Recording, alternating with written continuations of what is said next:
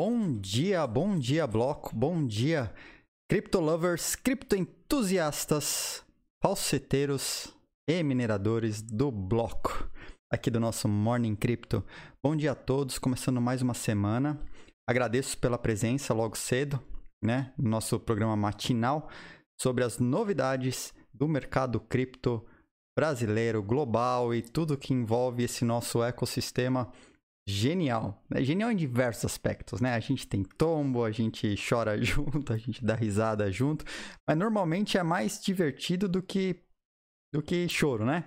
Acho que a galera só chora mesmo quando perde os bloquitos aí na, na, nas apostas, né? Que o pessoal escolhe o lado errado, perde os bloquitos. Aí tem que chorar mesmo. A tem que chorar, porque, né, postou do lado errado e coisas da vida. Segue o jogo.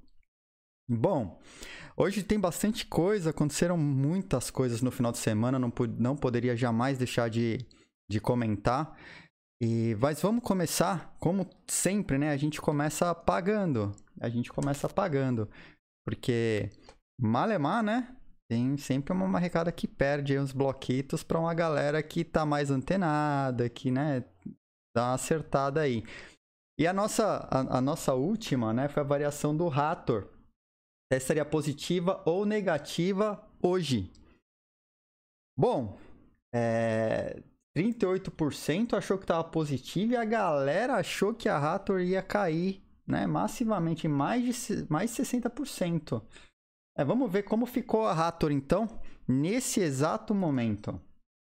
Vamos ver como ficou a Raptor nesse exato momento. Em que a tela terminar de abrir, esse foi um final de semana bom, né? Então, olha lá, 8% de subida. 8% de subida. Bom, você vai descobrir, se não lembra em quem você apostou, já joga um points no chat agora, né? Uma exclamação points no chat e vê quantos pontos você tem nesse exato momento que, que assim que eu, que eu pagar, aí você vai ver se você ganhou ou perdeu, né? Já vai descobrir nesse exato momento. Você recebeu uma notificação aí dizendo quantos pontos você tem. Então, olha só. Positivo 8,09%. Então, estou pagando positivo nesse exato momento. Marrecada passando seus bloquitos para o lado ganhador. É isso aí. Foi, tá pago, tá? Então, compromisso já tá pago, compromisso feito, né? Compromisso feito, compromisso pago. É assim que funciona aqui. a gente vai ver, tem umas coisas interessantes que aconteceram, a gente vai explorar outras outras criptos para amanhã, tá? Para essa semana, lembrando que recadinhos, né? É, amanhã vai ter o sorteio dos três VIPs do chat, porque é comemor... três, não, cinco VIPs do chat. Vou até colocar na tela aqui, porque amanhã é em comemoração, né? A participação que eu terei lá na, na... No, no, canal novo da Tata, e a gente vai falar sobre Taproot, a gente vai falar sobre um monte de coisas bacanas lá. Então, em comemoração para amanhã, a gente vai sortear cinco VIPs para o chat. Lembrando que VIP no chat pode mandar link, não fica com o chat travado quando tiver modo só para os inscritos, né? É, então, o chat, quando estiver mais lento também, você pode continuar mandando mensagem, não tem as restrições que podem ter, porque o nosso canal vai crescer, estamos trabalhando muito para que ele cresça. E então os VIPs têm, têm oportunidades aí uh, no canal. Tá? É, também queria começar agradecendo.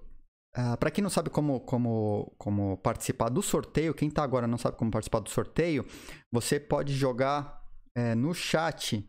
É o. Caramba. Giveaway. Você pode jogar um giveaway no chat exclamação giveaway no chat, ele vai te dar um link. Então, quem quiser participar do sorteio, pega esse link que está no chat nesse exato momento. Então, se você estiver assistindo na Twitch, é, antes, depois, se você quiser participar do sorteio do VIP, é só entrar nesse link que acabou de entrar no chat aí. O sorteio é amanhã, dia 15 de junho, tá? Se você estiver assistindo depois, esse já foi. Mas se você estiver assistindo dia 14 ainda, você, ainda você pode participar do, do sorteio. Quero começar também agradecendo Duda, Paulo, Paulo do Cripto Fácil, Olavo, Venizago, Leozinho, FT Sarolo, obrigado pelas subs. Cara, isso ajuda a gente demais a manter o canal, a trazer coisas novas para o canal. Então, obrigado, obrigado pelas subs. Lembrando que você pode se inscrever no canal com o Prime. Então, se você não tem Amazon Prime, você pode se inscrever, ou se você tem o Amazon Prime, você pode se inscrever com, com o seu Amazon Prime. É só clicar no botão inscrever e aí você utiliza o Amazon Prime para fazer a inscrição. Ou você pode se inscrever no canal direto, tá?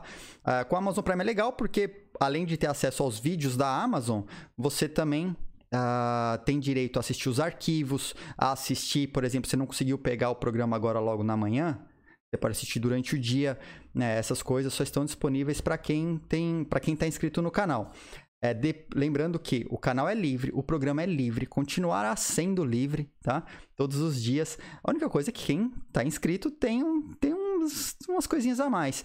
Depois eu sempre vou publicar eles com um certo atraso, vou publicar lá no YouTube para deixar disponível, porque a ideia é criar conteúdo de qualidade que as pessoas possam acompanhar. Então, é, depois isso vai para o YouTube para quem quiser acompanhar depois, um dia depois eu posto no YouTube, tá? Com calma. Ah, bom. Eu, Pump, eu vi uma mensagem sua agora. Eu acho que eu postei na HTR, mas meu saldo não aumentou nem baixou. Uai. Uai. Tá pago. Aqui, ó. Tá, tá entrando de novo aqui. Tá fechada, já paga. Eu não sei te dizer. Porque eu não tenho lista na. Ele não mostra quem apostou. Ele fala pra mim aqui, ó, na tela. Vou até compartilhar a tela de novo. Mas a Miriam falou assim: se não aumentou, porque perdeu, mas aí baixou? Ah, olá, olá, olá. A Miriam acabou de falar: quando aposta, baixa na hora. Tá? Então, olha só, o negócio de ver os points antes não adianta. É porque, cara, eu sou muito pateta nisso aqui ainda, tá? Então, olha só. Você. Valeu, Flávio. É exatamente o que a, o que a minha falou aqui. É exatamente isso. Quando você aposta, baixa na hora. Ele dá baixa na hora. Então, aquele negócio que eu falei, ah, checa seus pontos aí para ver se aumentou. É só se você ganhou. Então, se você ganhou, aumenta. Se não aconteceu nada, é porque você perdeu. Apostou do lado errado já, então tá igual, os pontos lá, perdeu, tá? Então é isso. Então, voltando aqui. Vamos para a pauta de hoje. Vamos para a pauta de hoje, né? É, agradecimentos feitos. A pauta de hoje ela tá, tá bem bacana. Vou deixa eu mover o microfone pro lado aqui, ele tá na frente do teclado e eu não consigo enxergar as teclas. Hoje a gente vai falar sobre governos, cara. Depois do negócio de El Salvador, os governos estão todos malucos com Bitcoin, né? Então os caras estão se movimentando, uns a favor, outros contra. E eu trouxe dois governos que estão fazendo coisas, não é relacionado diretamente ao Bitcoin, mas são notícias que são interessantes para a gente discutir aqui, né? Trazer para o chat. Vamos falar sobre Taproot, foi ativado. Vamos trazer notícias de mercado, coisas que podem é, interferir no valor das criptos é, nos próximos dias, né? Coisas para ficar atento.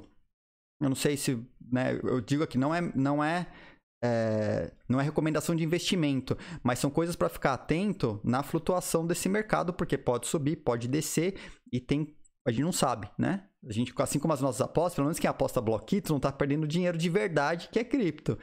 Então a gente faz a brincadeira com os bloquitos até para se acostumar e aprender a olhar melhor para esse mercado e saber como que esse mercado é maluco, né? Ah, vamos falar de Dia dos Namorados e BTC, né? Quando teve, teve artigo bacana no Criptofácil. E vamos falar sobre Counter-Strike e mercado Bitcoin. Aí vem para dentro de uma praia que, cara, eu participo faz um tempão e acho super válido. Vamos, vamos ver como que isso. O que, que tem a ver isso, né? Que história é essa? A gente vai entender já. Então vamos começar falando aí de governos e é, governos e o que aconteceu com o mercado de bitcoins, estou trocando a tela aqui, são algumas notícias, tá? Eu vou passar é, pelas notícias aí que tem bastante coisa, coisa bacana. Vamos começar falando de ban, né? Na Tailândia, os caras baniram o que eles chamam de memecoins, só que não deixaram claro quais são as memecoins, né? Caras, é, eles baniram várias coisas. Então eles baniram meme tokens sem deixar claro quais são. Então está meio que implícito que as dog coins do mercado estão banidas aí junto com a história da, da dessa SEC tailandesa, né? Os, fan, os tokens de fãs são criados aleatoriamente de fã de alguma coisa, banido também, cara, não faz sentido. Não faz sentido, né? NFTs, em linhas gerais, baniram é, sports cards, até é, colecionáveis em geral, tangíveis ou intangíveis, de real estate virtuais. A gente discutiu sobre jogo de real estate, né? Tipo Upland. Uh, banido no país também. Os caras mandaram um ban, assim, desceram a canetada do ban nervosa, né? E tokens de exchange. Tipo esses tokens da. Que nem o da Binance, né? Se você usa o token. Se você tem token da Binance, você paga menos FII. Ou Uniswap, ou da FTX tal. E os caras baniram tudo. Tá? Então passou a, passou a canetada do ban lá nervosamente. Os caras fizeram uma correção aqui. É, teve uma mudança aqui na definição dos fan tokens, né? Mas você tem que se adequar à regulação em 30 dias. Então os caras provavelmente passaram uma lista lá e aí você vai ter que se adequar se você estiver na Tailândia, tá? Cara, mas é uma canetada forte aqui, né? Não faz muito sentido os caras. Assim, do ponto de vista do regulador, para eles faz total sentido, né? Não faz sentido para quem entende do mercado. Fala assim, caramba, que porrada. Mas tem mais também, né? Uh, a gente tinha falado sobre aquela, aquele projeto de lei que tava passando, chegou a passar no Senado do Estado, lá em Nova York, para banir as mineradoras por três anos até que elas apresentassem né, meios para reduzir o, o, gasto de energia, né? Foi abandonada. Os caras desistiram. Então isso acho que foi super positivo, né? Mais uma, um projeto de lei maluco aí que caiu. Né? Então não tem, não tem mineradora sendo banida na em Nova York. Não tem mineradora sendo banida em Nova York. Caiu. E, inclusive, tinha o nome de uma empresa aqui que ajudou. Ó, essa aqui International Brotherhood of Electrical Workers. Para mim, tá mais. Tá mais para um sindicato, né? Sei lá. Mas os caras fizeram um movimento lá e conseguiram derrubar o projeto de lei. Então, não passou. Tem. Simplesmente morreu, tá? Então, vai. Boa notícia considero boa notícia, né? Quando uma regulação, principalmente uma, uma regulação ou a mão pesada do governo cai sem, quando é uma coisa sem, ainda mais sem sentido como essa, acho super positivo para a gente no ecossistema inteiro como um todo, né? As empresas de Nova York, elas já sofrem tanto com a BitLicense que está lá pegando as exchanges, né? E aí a gente a gente tem uma notícia boa como essa que o, o governo lá não conseguiu por, impor mais uma regulação ou uma ordem ou uma lei ou qualquer coisa que vá prejudicar o ecossistema. Então, mega válido. Ponto positivo. Tá? Ah, a presidente da Tanzânia, né? Tanzânia não é só desenho animado, né? Tanzânia é um país, existe para valer. E é, não é o desenho animado da Tanzânia, né? Mas ela disse que depois né, da, da adoção em El Salvador, elas dizem, ela disse que é urgente que comecem a pensar em regulação porque será inevitável a adoção maciça uh, das criptos. Então que o Banco Central tem que começar a olhar para isso e, e se preparar para não ser pego despreparado super positivo, tá? Como vão regular, a gente não sabe. Regulação nem, nem sempre é boa. Aliás, vai, vamos dizer que 90% das regulações não são boas. É, principalmente porque as regulações elas não escutam a indústria. A regulação só escuta o lado do governo. A regulação para ela deveria, deveria, num mundo ideal, ser construída entre quem está no mercado, quem está na indústria e governo, né? É, se é que tem que haver regulação, se já não está é, suficientemente regulado. Pelo menos no Brasil, falando em matéria de Brasil, a gente sabe que tem regulação para tudo. E que aí você acaba aplicando a regulação do que já é existente sobre a indústria pelo, pela forma que ela está lidando com as criptomoedas e blockchain. né? Mas existem países aí que não têm regulação. E aí ela tem que ser revista, se precisar. E aí ela de deveria ser construída em conjunto, para diminuir a mão pesada do governo, que a gente sabe que quando é só o governo definindo como a gente deve como a gente deve lidar com as criptomoedas, eles destroem tudo por lá. Mas é muito positivo a presidente falar aqui, ó, estar preparado para as mudanças, então mudanças são inevitáveis e não pode ser pego despreparado. Então, positivo nesse ponto, porque eles vão iniciar uma discussão que não existe lá, né? Então, comecem a discussão. Quanto mais países discutirem e mais pessoas estiverem discutindo, mais clareza e educação se traz. Então, melhora as chances do governo não fazer caca com a, com a, com a regulação, né? Opa, Anderson, tamo junto. Obrigado, valeu, valeu pela sub. Tamo junto. Ah, vamos lá, tem mais. Tem mais governo se movimentando aqui. Cadê, cadê? Banco Central Argentino investiga nove empresas fintech por uso ilegal de criptomoedas.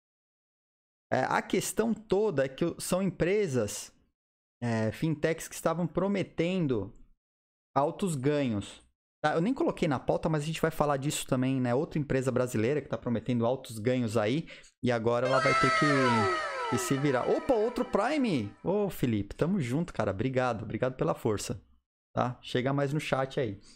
Então, o Banco Central Argentino vai investigar nove empresas. Tá? E aí ele vai ver se. E aparentemente tem até pena de prisão. Mas é. Os caras prometendo lucros exorbitantes lá, que a gente já viu como essas empresas atuam. E, obviamente, eu não sei se essas empresas são legítimas ou não, mas enquanto está sob investigação, não significa que elas fizeram coisas erradas. Não, o governo pode abrir investigação sobre qualquer coisa.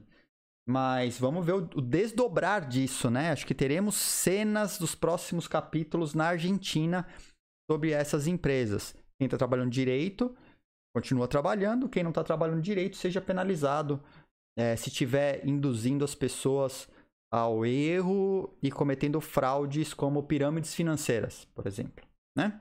Pirâmide financeira tem que se lascar mesmo, tá? Na minha opinião.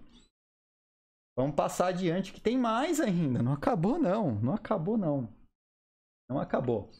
A Holanda acha que deve regular ao invés de banir. Então tem um movimento aí na Holanda. Eu esqueci de pegar até um link, acho que é da Noruega, falando que tinha que banir. Ou Road Fighter. Valeu pelo Prime, tamo junto. Tamo junto. Caramba. Ó, olha só, eles disseram aqui que parece que eu ganho mais emo... Oh, acho que eu recebi uma notificação aqui que eu acho que liberou uns emotes. Eu vou ver se liberou mais espaço para emote para subir emote novo pra gente aí no canal. Tá, que da hora. Tem uma notificação e um hype train rolando aqui também. Muito bom. Então, olha lá, Holanda acha que vai regular ao invés de banir. Ponto positivo para Holanda. Né? Se vai discutir regulação. Então, ainda estão falando, acho que deve regular do que banir, já é positivo. Do que sair banindo. Né? A Noruega lá parece que falou que já vai sair banindo. Né? Tinha que banir, não que vai sair banindo, mas que tinha que banir. Eu esqueci de trazer o link. Tá? Mas fica a info aí. Tem mais governo. Ah, mas aí já é coisa mais divertida, né? Cuba suspendeu o dólar. Suspendeu o dólar no país inteiro. Moeda forte, né? Os caras tiveram os embargos aí. Inclusive, Cuba tá, tá mandando um aviso pros turistas falando, cara, se você vier, vem 100 dólar. Se você vier, vem 100 dólar. Ô, Giovanni, valeu, valeu. Tamo junto, cara. Valeu pelos beats. Olha, Hype Train rolando. Tá pegando fogo aí, hein? Valeu. Então, é, Cuba Cuba, inclusive, tá mandando esse alerta pros turistas, cara, se vier, vem com qualquer coisa, mas não vem com dólar, que dólar aqui o bicho vai pegar, se não vai conseguir converter. Né? Ah, tem mais ainda. Líbano. Líbano aqui, né? Cara, a moeda desde 2019 caiu 90%. 90%. É, e ela dropou de novo. Ó, notícia fresquinha pra gente, né? é, dropou de novo, caiu de novo o valor, caiu no, na maior queda, é a maior baixa do valor da moeda do Líbano. Ou seja, mais um pouquinho, então não sei se chega ao que tá a moeda. Opa! É Cris Vieira? Acho vou, vou chutar que é Cris, hein? Valeu, Vieira, CRS Vieira, tamo junto, obrigado. Valeu pelo Prime. Então, olha só, Líbano caiu. Não sei se chegue a ficar ao ponto da moeda venezuelana. Não, não, não, comparei o valor das duas moedas frente ao dólar. Até vale a brincadeira de fazer a comparação. Mas, cara, foi ao chão. Ao chão. Ao chão. E a gente já viu que tem uma resposta aí para tentar estabilizar a moeda, né? Que quando você tem uma moeda muito ancorada no dólar, o coisa parece que não tá bonita para alguns países aí, né? E aí você conseguiu para você ter mais estabilidade. Temos o exemplo de El Salvador que está tentando con conquistar a sua independência é, monetária e estabilidade da moeda no país, utilizando o Bitcoin, é declarando o Bitcoin como moeda de curso legal no país. Então, aparentemente tem um caminho aí que é ultra positivo. Uh, essa aqui. Essa, essa notícia aqui ela tá até fora de ordem, mas tudo bem. Eu estava reorganizando aqui e perdi a ordem dela. Essa aqui eu vou falar depois dela, mas bom, já vou falar agora também, já foi o já já já deu spoiler, cara. Olha o que o Brazuca faz, né? Ah, gente falando de estabilidade de moeda, estabilidade de moeda. De, de, ah, quero, quero uma estabilidade dos meus investimentos. Vai, vamos falar de estabilidade dos investimentos. Aí tem uma galera que fala: você tem que diversificar o portfólio para diminuir o risco. Eu acho super válido você diversificar o portfólio para você diminuir o risco. Mas normalmente você dilui o risco diversificando para moedas que talvez sejam mais fortes. E esse maluco, Brazuca, comprou todos, ó, é, texto né, na Criptofácil lá do Luciano. Ele comprou todas as moedas da Binance. Todas. 304 moedas, pôs 10 dólares em cada uma. É um experimento que ele está fazendo baseado num experimento de um canal do YouTube, de um canal britânico. Ô Lorde, valeu follow, tamo junto. Pegar mais no chat aí. E esse cara, ele viu lá no YouTube né? É, o nome dele tem um nome aqui do. Matheus Rapini. Matheus Rapini comprou 10 dólares de todas as 304 moedas da Binance. Ele fez um, um experimento. Obviamente, ele não recomenda isso para ninguém, né? É, no meu ponto de vista, e no mundo ideal, você estuda as moedas, as criptomoedas, vê o que tem os fundamentos por trás daquele projeto, porque as criptomoedas, em geral, são projetos, né? Ver os fundamentos por trás do projeto, se ele é sólido, e aí você, se você acredita no projeto, você participa do projeto comprando criptomoeda do projeto. É um dos modos, né? E esse cara comprou todas. Então, até Tomem, sempre que eu ter, encerro, eu falo juízo com seus investimentos. Juízo. Eu não sei se isso aqui é, a gente pode considerar juízo, né? O que esse cara tá fazendo. Mas acho que vale a notícia aí e para vocês acompanharem o que essa galera anda aprontando. Tem todo tipo de maluco no nosso mercado. O cara pode se dar muito bem fazendo isso. Ele pode se dar muito mal, né? É, eu, eu, eu, Edilson, tá? No pessoal, eu, Edilson, eu meio que acredito que 99% do mercado de criptomoedas só tem tranqueira. Só tem, assim, é difícil. Eu elenco algumas que têm os projetos mais sólidos e a gente, eu costumo trazer projeto sólido porque aqui, quando eu trago, a gente discute projeto, o que tem por trás do projeto, qual a inovação do cara, o que, que esses caras estão estão pensando e estão fazendo, e aí a gente normalmente compara. É ativo esse projeto? Eles estão realmente trabalhando no projeto? Então, quando eu trago um projeto aqui, a gente olha ele um pouquinho mais a fundo. Não sai comprando, não sai comprando, não saio falando de projeto sem trazer o que tem por trás do projeto, né? Então, fa não fa assim, não façam isso que o cara fez. não façam. Simplesmente não façam, tá? Estudem. É, a comprar criptomoeda porque você acredita no projeto, você entendeu o que o projeto tem por trás e você acredita no projeto, além de ser uma forma de ajudar com que o projeto tenha sucesso, você está mitigando seu risco, né? Então, é... tenta fazer uso disso, vê como você vai usar, tenta fazer uso disso. Então, isso é importante quando a gente for avaliar é, o que tem por trás dos projetos. Tá? Então fica a dica aí, fica como notícia. Espero que não façam besteira com os seus ricos dinheirinhos. Né? Ah, vamos lá, deixa eu dar um pulo no chat que eu vi que passou bastante mensagem aqui e eu não vi. Né? Eu vi que teve. É o Salvador e a Suíça das criptos. Voltei até a mensagem do Igor aqui. Ah. Felício. Não, do Felício antes, né? Não sei o motivo, mas não consigo participar do sorteio. Ele pede para se inscrever, mas eu já tô inscrito. Eu não sei, Felício. Eu, eu, eu vou procurar depois para ver se dá, se eu consigo ver a lista de quem tá inscrito. Tinham poucas pessoas inscritas lá no sorteio, não era muita gente, não. Mas eu vou, eu vou olhar. Eu, eu não tenho ideia do porquê. Tá entrando no link lá do, do giveaway. Ele deveria dar a oportunidade aí de inscrever. E também quem quiser ver o link, eu acho que se entrar no menu na Twitch, aparece a caixinha lá do sorteio para te levar para o site do sorteio. Não sei. Não sei não, Felício, o que pode ter acontecido. El Salvador é a Suíça das criptos. Eu acho que pode se tornar, viu? Tem uma chance aí de se tornar porque os caras estão estão andando. Uh, Nielzinho. Oh, obrigado, obrigado pela força, cara. Valeu. Uh, eu só acho que. O Tuco, né? Eu só acho que a Tanzânia não tem força para peitar o Bitcoin. Só acho. Também acho que não tem força para peitar o Bitcoin. Também acho. Quanto mais centralizada a decisão, maior o nível de fragilidade. Exato. Exato. Né? Quanto maior centralizado, mais frágil ele é. Você tem um ponto para. Assim, a gente sabe que, pelo menos em segurança da informação, a gente tem uma máxima. A gente diz que o elo fraco da corrente é sempre o humano. Né?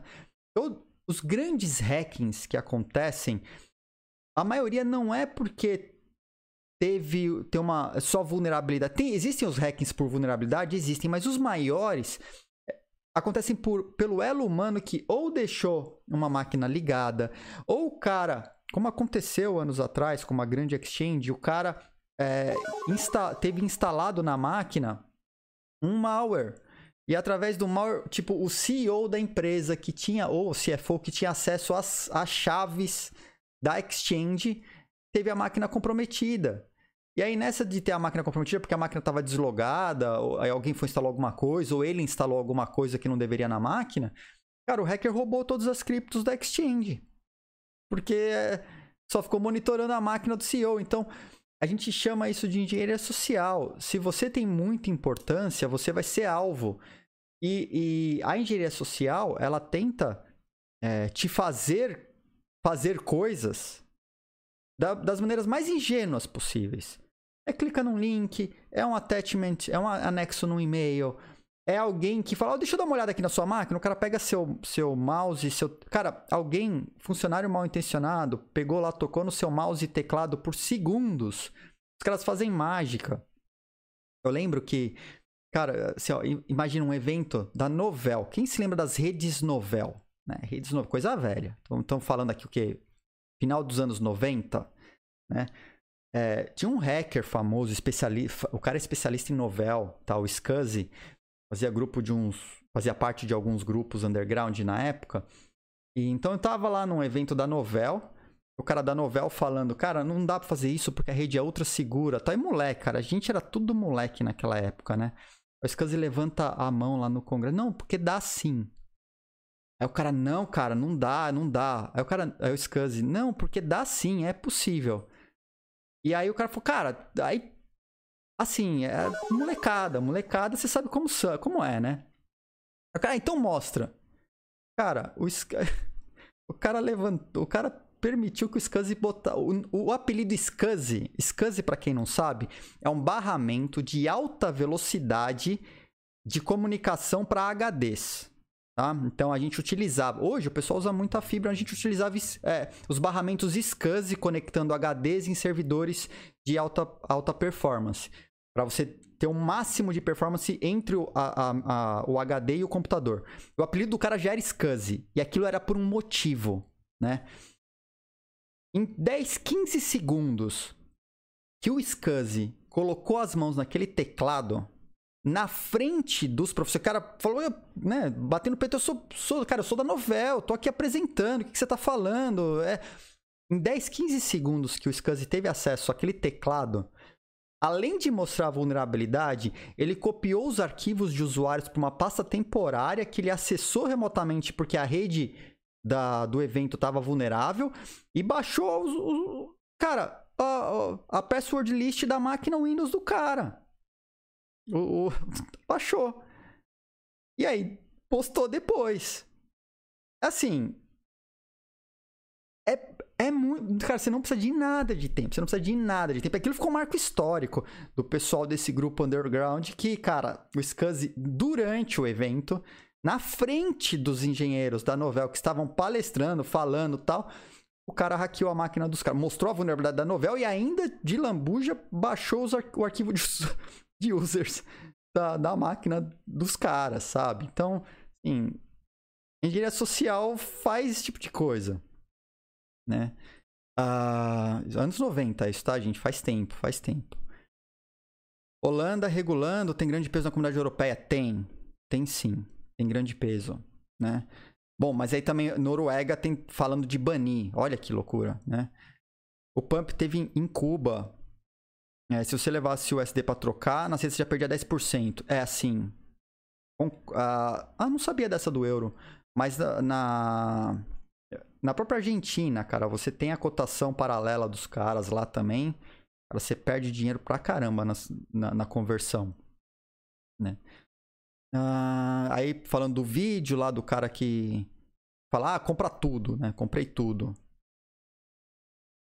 É isso. Bom, é, voltando, né? Ah, rindo, né? É, é Igor. É, e você sabe. Bom, quem tá mais. Quem é mais envolvido das comunidades cripto, da, cripto não, desculpa, underground, sabe que essa galerinha é, é ligeira, ligeira, né? O, o, povo, o povo aproveita mesmo. Mas vamos voltar para nossa pauta do dia. Vamos falar de Taproot, né? Vamos falar de Taproot. O nosso Taproot foi ativado Taproot foi ativado. Os caras botaram até um vídeo aqui que eu achei muito legal o vídeo.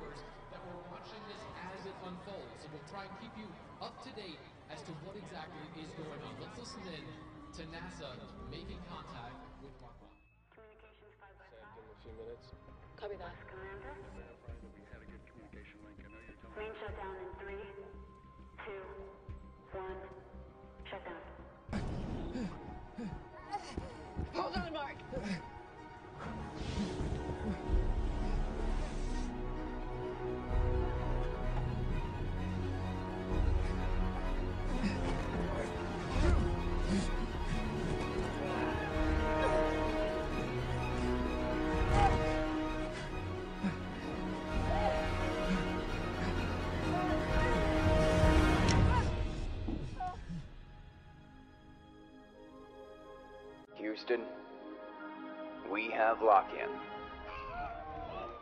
We have a lock-in.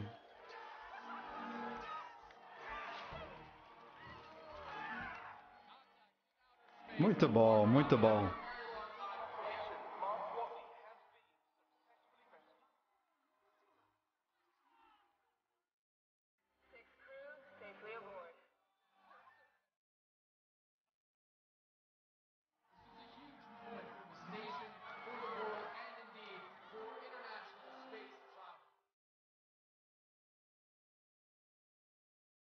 Dia histórico para nossa comunidade.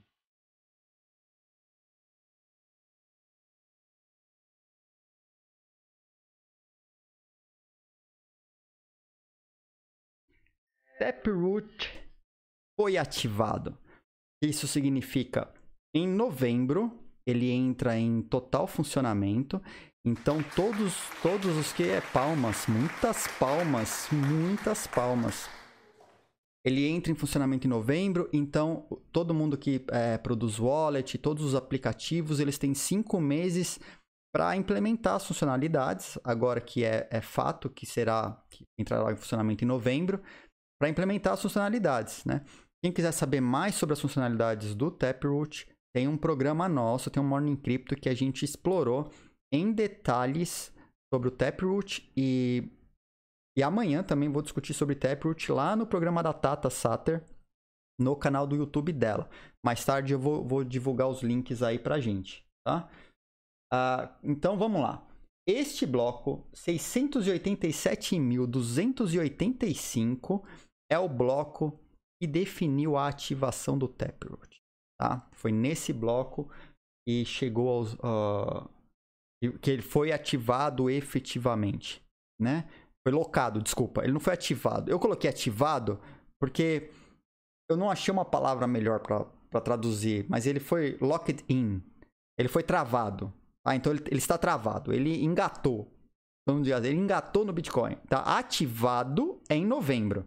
Mas agora foi sinalizado com sucesso que os mineradores querem, com mais de 90% dos mineradores votando, os blocos, ele está lá travado, aguardando a ativação efetiva em novembro, tá?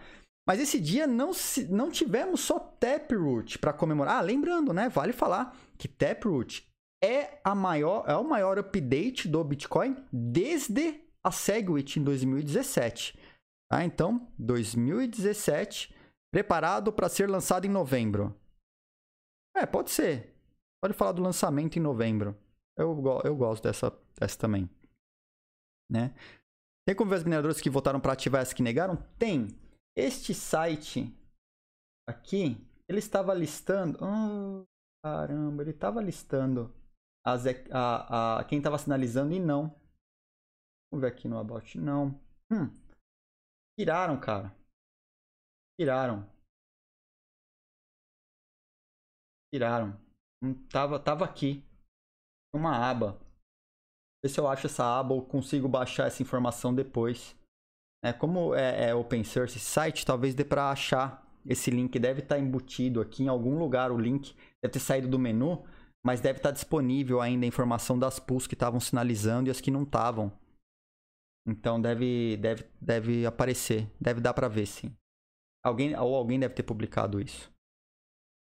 Bom, como eu estava dizendo, então é a maior. Uh, uh, desculpa, Taproot é a maior, maior update do Bitcoin desde a Segwit que aconteceu em 2017, que foi extremamente comemorada também. E que trouxe, né, o nosso a vida, o Bitcoin Cash, que posteriormente trouxe à vida o BSV, né? Caras aí.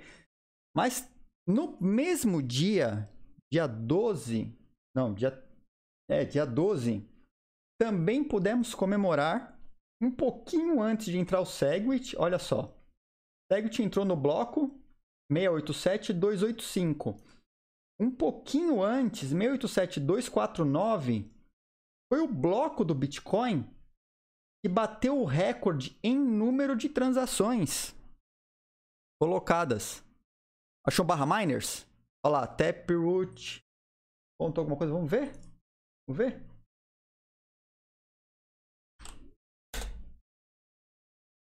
Vamos fazer aqui, ó, tempo real, tempo real. Tamo aí, Dum.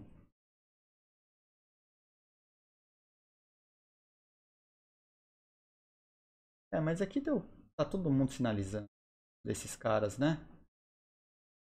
Ah, que deu 100%. deu 100% né? Diz que tava 100%. Todo mundo sinalizou. Tá ótimo. Tá ótimo. Então, esse é o é o bloco que teve mais mais transações. Podemos inferir algumas coisas. Podemos inferir algumas coisas, né? Altruísmo dos mineradores por algum motivo, porque como caiu o hash rate, hash rate, porque a, as, mineradoras, as mineradoras lá da China foram banidas e tal, hash rate caiu. E aí, aumentou um pouco o tempo de validação dos blocos. Né? A gente sabe que o ajuste de dificuldade acontece a cada 15 dias. Então, para até a dificuldade se ajustar novamente, você tem essa janela de 15 dias onde o bloco ele pode acontecer num tempo um pouco menor que 10 minutos ou um pouco maior que 10 minutos. Às vezes até muitas vezes muito mais que 10 minutos. Então, assim, é, para vocês terem ideia, ele veio quase que o dobro com, com o dobro de transações do dia anterior. Eu não tenho um gráfico vendo quantas transações tinha no bloco, eu não achei isso nos dias anteriores, mas em comparação com o dia 11, ele veio quase com o dobro da, da, das transações aí. É, eu vi aqui que o Doom escreveu, a menina falou, andou um gato no teclado, ele deve ter trocado o teclado para Colemac, igual eu uso aqui, outro, outro, outro teclado, tá aprendendo a digitar com o teclado novo. com o novo layout de teclado. Né? É, bom, coisas à parte, off-topic, eu não uso o padrão QWERTY no teclado, né? Vocês sabem o QWERTY que o pessoal normalmente usa, que vem lá das máquinas de escrever. Eu uso outro layout para escrever um pouco mais rápido. Eu uso Colemac. Então, é, até recomendo, né? Eu, eu, eu, Edilson, acho mais confortável, né? É, tô usando desde o final do ano passado. Eu tinha já utilizado Devorak há muitos anos atrás, mas aí eu tive, eu ainda dava muito suporte, escrevia nos teclados de outros assim, e, cara, dá, dá um nó na cabeça, devorar aqui, passar pra QWERTY de novo tal. E aí, o ano passado, eu falei, ah, quer saber? Vou trocar de novo pra... Vou trocar, vou tentar um novo, né? Aí troquei pra Colemac, o Mac já tem nativo, no Windows eu tive que atualizar. Troquei as teclas do Mac, troquei as teclas do teclado de lugar, então, cara, tô me dando super bem. Já tô voltando aqui, tô quase a, a, as 80 palavras por minuto né, minha meta é chegar a 100 até o início do ano que vem de novo e ficar rapidão. Ele é muito mais confortável, assim, você mexe muito menos os dedos aí. Vale a pena. Para quem tiver curioso o que, que é o Colemac, ah, dá um nó na cabeça no começo, tá? Não é, não é tão simples, mas eu acho que ele é muito mais confortável para quem digita bastante. É, você pode digitar rápido. Tem outros layouts, Workman e outros, mas eu o Colemac gostei gostei bem do Colemac, assim, tô me dando bem com ele. Então pode ter sido, né? O Doom pode ter lá trocado o teclado lá pra, pra Colemac, tá lá tentando digitar alguma coisa. Esse é como eu digitava no começo, quando eu troquei o layout. Tá. Oh, va valeu, Cristian, tamo junto. Bom, continuando aqui, né?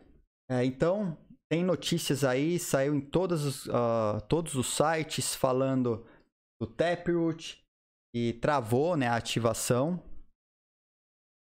Cara, você não compra teclado com layout diferente. Você muda o layout no software e aí você troca as teclas do seu teclado de lugar. Né? Troca as teclas do teclado de lugar. Por exemplo, no meu Mac, eu posso até bater uma foto, depois eu jogo lá no, no, no Twitter, se vocês quiserem ver. Eu usei uma palheta de guitarra, eu arranquei as teclas do Mac e troquei elas de lugar. Tá? Então, e aí troquei elas de lugar e beleza.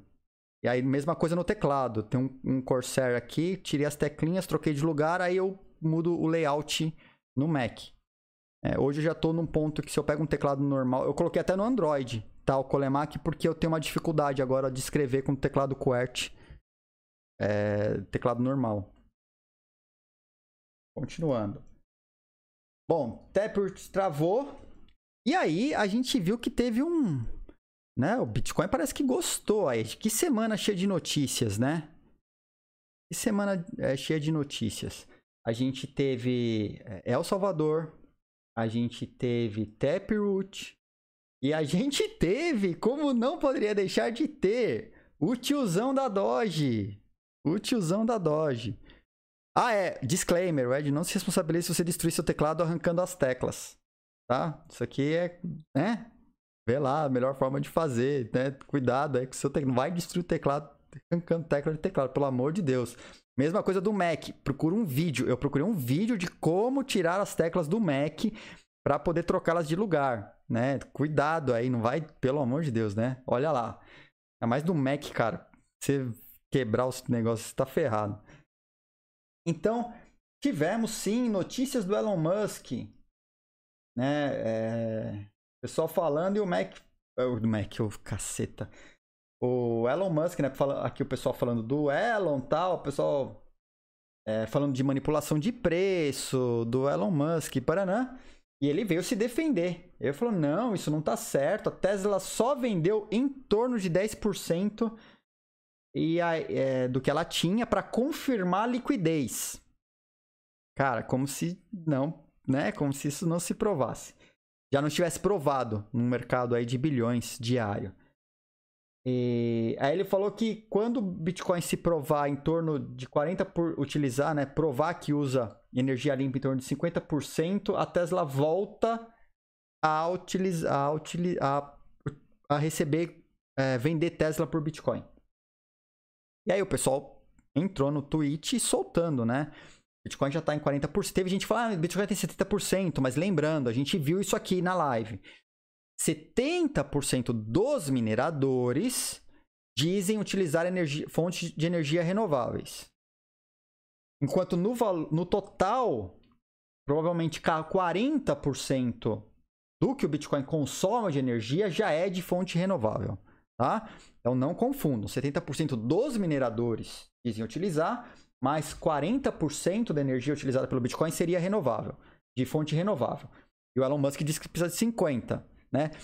Vamos ver o que vai acontecer aí nos próximos dias, assim que nosso querido El Salvador, que agora somos todos salvadorenhos, é, começar a minerar um parque de mineração monstruoso, é, Bitcoin, por energia é, vulcânica, né, geotérmica. Vai ser, um, vai ser um marco interessante isso aí, né? E aí também li aí que a Tesla só teria vendido um Tesla por Bitcoin até o momento, tal. Mas o tiozão não pode deixar de falar. Obviamente, tudo que esse infeliz fala impacta no preço. É, por mais positivo que o preço possa ter subido, que possa, por mais positivo que seja para alguns o preço ter subido, eu não acho que seja positivo para o ecossistema o mercado ser manipulado pela voz de uma pessoa. Mas em contrapartida, a gente tem motivos dessa vez para acreditar que o movimento do Bitcoin não tenha sido por causa dele, mas sim pelo. A gente tem que olhar o cenário como um todo, né? Eu não sei se o, só o Elon Musk teria força para falar sobre o Bitcoin, porque o Bitcoin sinalizou subida já na semana passada. É, fraquinho como depois do, de El Salvador, mas junto com o Taproot sendo ativado, eu acho que são sinais muito mais fortes que aumentam a confiança no mercado do que a Tesla vender Tesla por é, carro por Bitcoin. Né?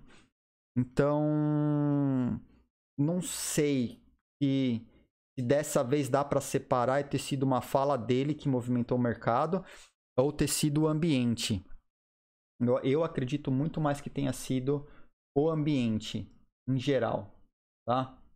E continuando, né? Eu acho que tem uma coisa interessante que eu achei aqui. A Marathon tirou, tirou o OFAC compliant dos blocos. Né? Então tá aqui um exemplo de bloco dos caras. Eu acho que a gente chegou a comentar anteriormente, mas como eu vi esse tweet aqui de novo, bateu lá no dia, na sexta-feira, eu até é, mar, é, marquei ele aqui para trazer para live. É, eu acho que é positivo, positivo. Marathon andou revendo, sinalizou. É, gente, a, eu acho que o que a gente comentou é que a Marathon tinha sinalizado o Taproot, que eles iam né, sinalizar Taproot. Aí ficou uns dias sem sinalizar, depois sinalizou, e agora os caras tiraram o OFAC compliant dos blocos deles. Então eles andaram revisando os posicionamentos e quem são os amigos que eles querem estar próximos, né? Talvez eles tenham escolhido um lado.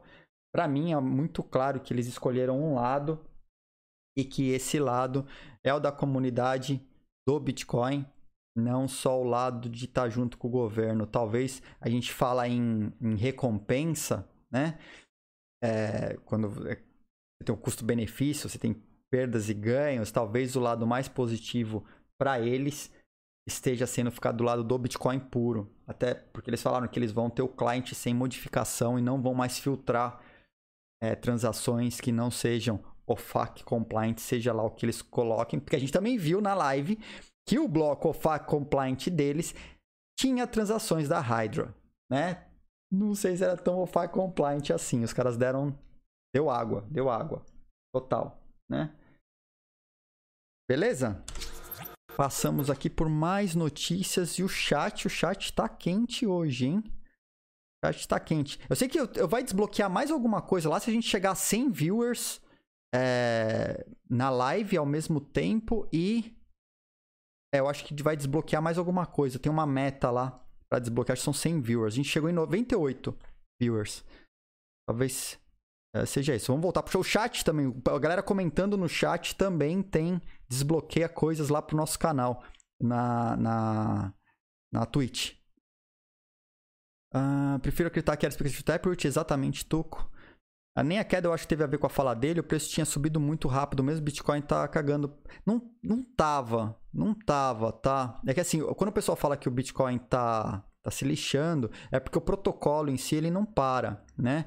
O preço anda porque a galera é maluca, mas o, o Bitcoin não para por causa dele. Eu acho que a queda, sim, teve, teve o Elon Musk, ele deu uma manipulada forte no mercado. Aí, então, né, ele testou com a Doge e foi ver no Bitcoin o que, que acontecia e aconteceu. Né? Ele tem muito seguidor, imagina. O pessoal acredita piamente no que esse cara fala. Tem um número de short alto, né? Eu olhei o gráfico, assim, eu não, eu não sou grafista, né? Eu prefiro ir mais no fundamento. Mas óbvio que eu dou uma, dou uma bisoiada em gráfico de vez em quando para ver para onde está caminhando e tentar entender qual o sentimento do mercado. E por falar em sentimento do mercado, a gente vai falar disso já já.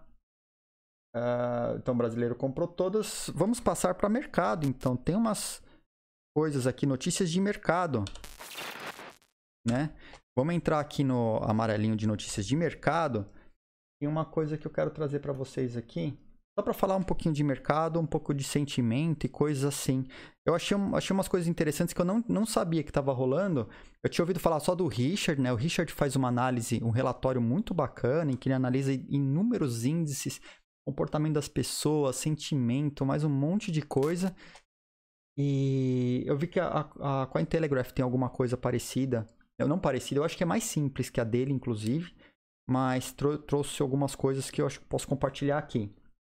Primeira, né?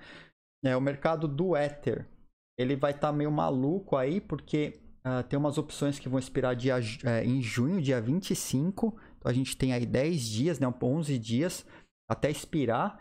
O mercado não sabe o que vai acontecer. Tá? O mercado está extremamente indeciso sobre o que vai acontecer com esse expiração. Tem 1,5 bilhões de dólares que vão expirar no dia 25 de junho. Então, uma coisa que eu acho que essa eu, eu posso, posso é, ser certeiro, haverá uma grande oscilação no mercado do Ether, do Ethereum. Eu acho que essa eu não erro, né? Agora, se é por causa de opção de compra ou opção de venda, eu não sei.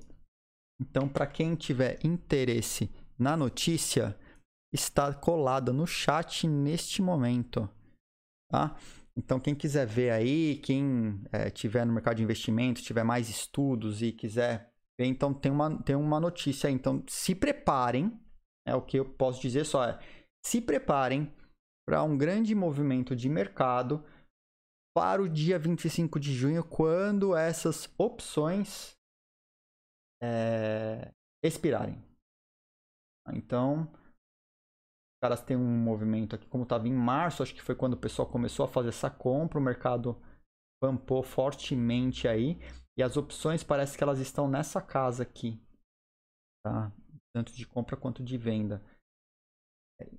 E aí, a movimentação de mercado, principalmente por causa da briga, né? Ó, vai falar que a gente falou sobre a IP 1559 né, os motivos que os mineradores têm para não gostar dela, né, por causa da redução de FIIs, uh, e, e que é uma, um upgrade que, do ponto de vista técnico, eu acho que é extremamente necessário acontecer.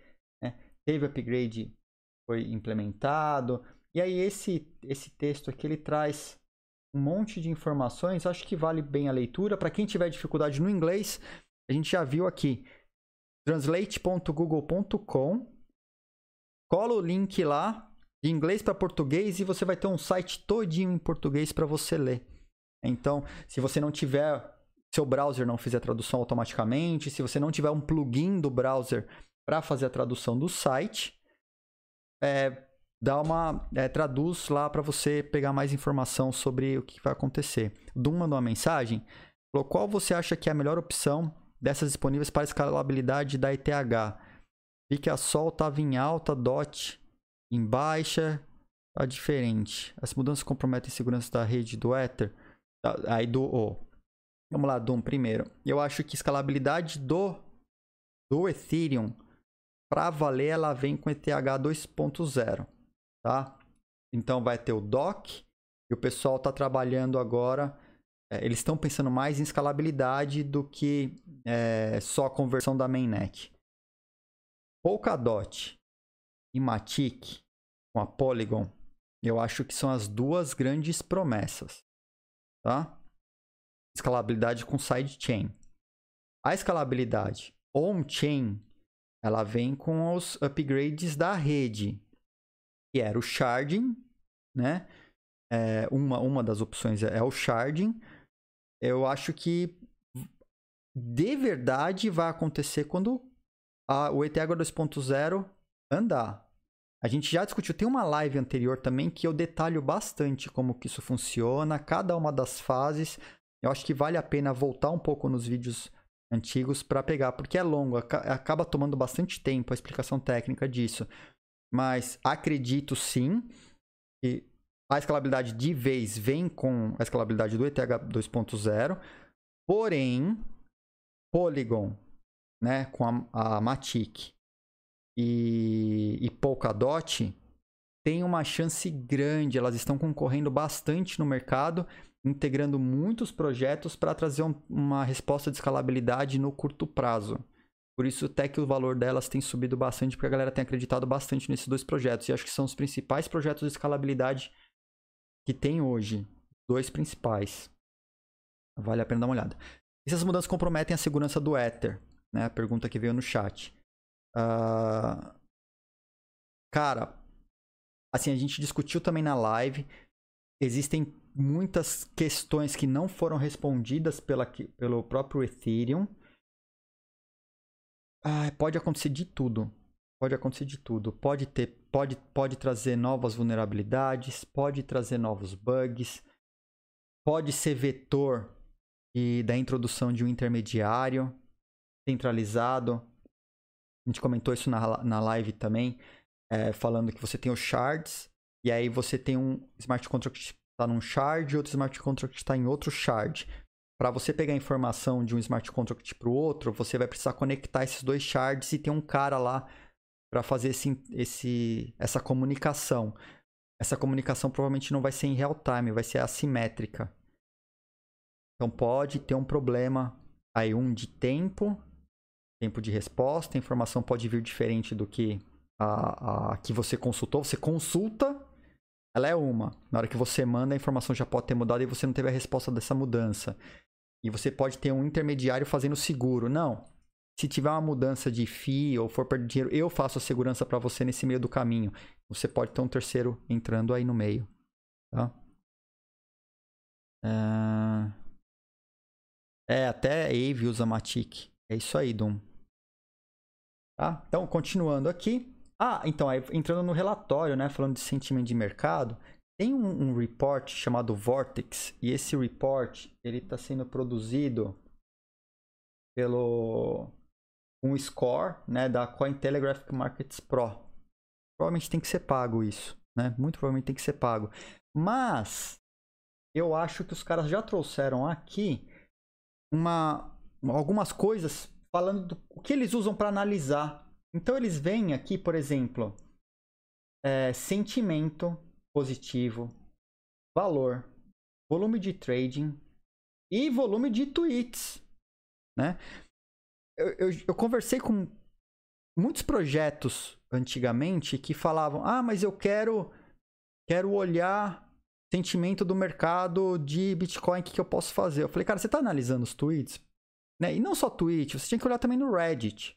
Né? Twitch é um, pode trazer é, pode ser uma, um dos itens que compõe a sua cesta de índices aí, digamos, né? De atributos que você está checando. Mas o Reddit também eu acho que deveria ser, ser visto, né? E outro, né? É, índice de publicações no Google também, para você entender o que está sendo publicizado através do marketing. Né? Não precisa saber se ela é positiva ou negativa ou a mídia está sendo comprada, mas o, o, a quantidade de marketing que é feito manipula de forma positiva ou negativa o, o conhecimento geral do ecossistema, né? O, a gente sabe que o marketing é um dos pontos que é utilizado para você manipular a vontade das pessoas. Isso é um fato. Então, esses, essas coisas elas também deveriam constar, na, no meu ponto de vista, deveriam constar de, nesses relatórios, né, como índices a serem averiguados aí, é, acompanhados. E os caras trouxeram aqui 10, é, nesse gráfico deles, eles falam assim o seguinte, né, bem superficialmente. Eles olham as que estão com índice na casa de 80, né, que o score deu, bateu lá na casa de 80, aí ele baixa e volta pro score de 80. Então ele fala quantos dias ela ficou no score de 80, né? Então, é, algumas aqui é mais de 30 dias, tal, mas aqui eles olham as que ficaram mais de 20 dias acima do score. Então, separaram 10 10 criptos aqui, né? E aí eles vão lá com a porcentagem de retorno de 3%, de 5% e dias em que deu mais de 10% de retorno. Então, caramba, tem umas aqui que é, 10% de retorno é em cima da volatilidade. Né? Ele não está dizendo que você lucrou, mas que você teve uma, uma, uma, uma volatilidade na casa de 10%. E se você comprou na baixa, você teve e vendeu na alta, você teve 10%. Se você shortou quando estava alto, você teve 10% aí de lucro também no movimento inverso.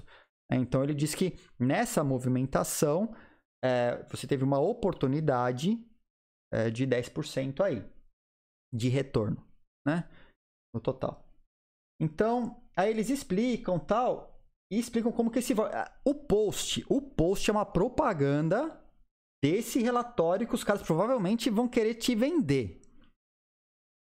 Pode fazer sentido para alguém ou não. Eu só achei interessante trazer porque eles trazem é um dos relatórios que olham o que é publicado no Twitter.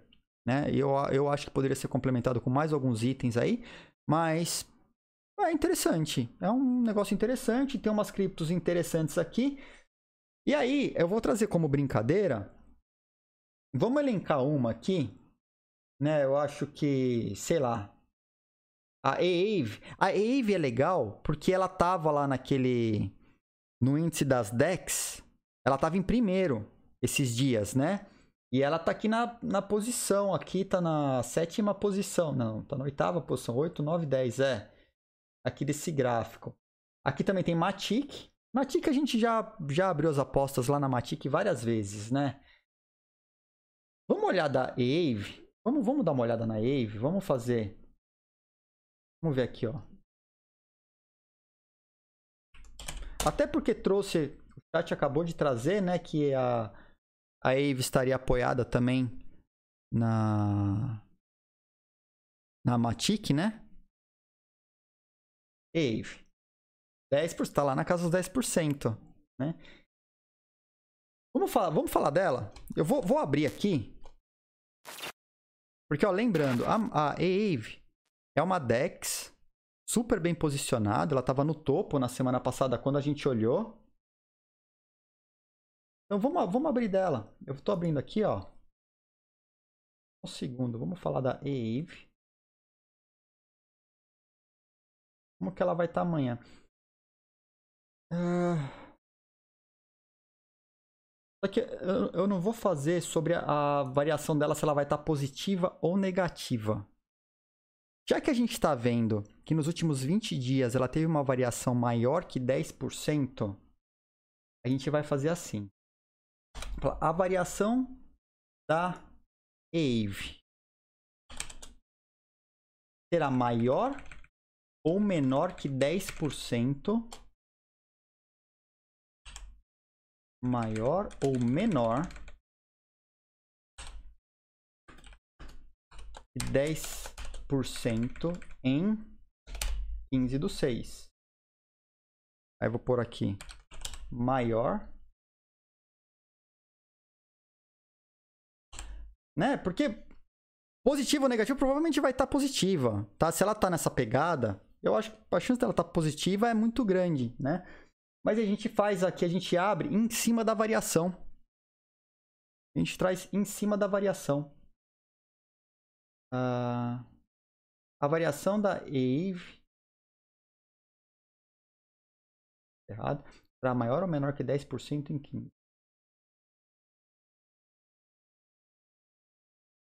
Tá aberto. Tá aberto aí para vocês apostarem, tá? Anderson, Ed, você tem algum conteúdo pago sobre criptomoedas? Não, eu não faço conteúdo pago, tá? Ah, eu não, eu não, eu não sou um especialista em criptomoedas. Eu posso conhecer um pouquinho mais sobre blockchain e o lado técnico das coisas para tentar trazer o fundamento por trás de algo que está acontecendo no mercado. Tá? Então eu consigo trazer informação de papers, consigo ir atrás das informações. Por conta disso, eu não me considero um especialista em criptomoedas e valor de mercado e investimento. Eu não faço isso, não é minha praia. Eu não sou investidor de criptomoedas, tá? Mas eu acho, eu sou um entusiasta, todo mundo sabe, e acho interessante entender o que está por trás dos movimentos em algumas criptos que aparecem no mercado. E aí eu sempre trago isso para a live. Tá? Tem pessoas que estudam essa movimentação das cripto e fazem previsões, inclusive, tá? com relatórios, com fundamentos e tal, que tem capacidade infinitamente maior que eu de falar sobre isso. Recomendo a Convex Research, da Tati e do Richard. Recomendo o Fernando Urrich. Tá? Além de tudo, são amigos próximos e eu confio no trabalho que eles fazem porque são pessoas super sérias. E tem muito a perder. Eu acho que essa parte da reputação é uma coisa que pega pesado quando o cara tem muito a perder e não fazer caca com o mercado. Então, é, se for para recomendar alguma coisa sobre investimento, recomendo as pessoas que eu sei que fazem isso direito. Então, conteúdo pago eu, eu deixo por conta deles mesmo né? É, não, não, não, nem posso falar por. Não, não, não, é minha praia. Não é minha praia. Que a gente comenta os fundamentos de alguma coisa que pontual que está acontecendo no mercado. Aí eu vou atrás porque já é um trabalho que eu normalmente faço, por curiosidade, entender no fundamento o que está por trás do nosso mercado, seja em tecnologia, seja babaca falando coisa na, na, no Twitter e por aí vai. Eu tento desmistificar o que está por trás. Mas não tenho conteúdo pago, não. Tá? O máximo que eu tenho e que eu ah, peço ajuda, né? São os subs aqui no canal que realmente incentivam a trazer conteúdo com qualidade e comentar.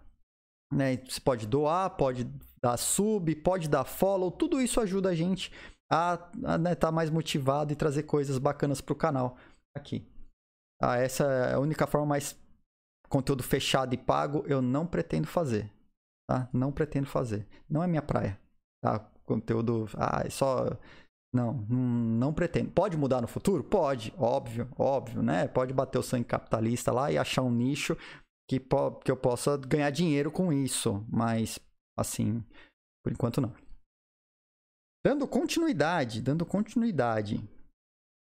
Vamos lá para nossa pauta para fazer o encaminhamento já para os finalmente, né? Sim. Falamos de mercado, falamos do relatório.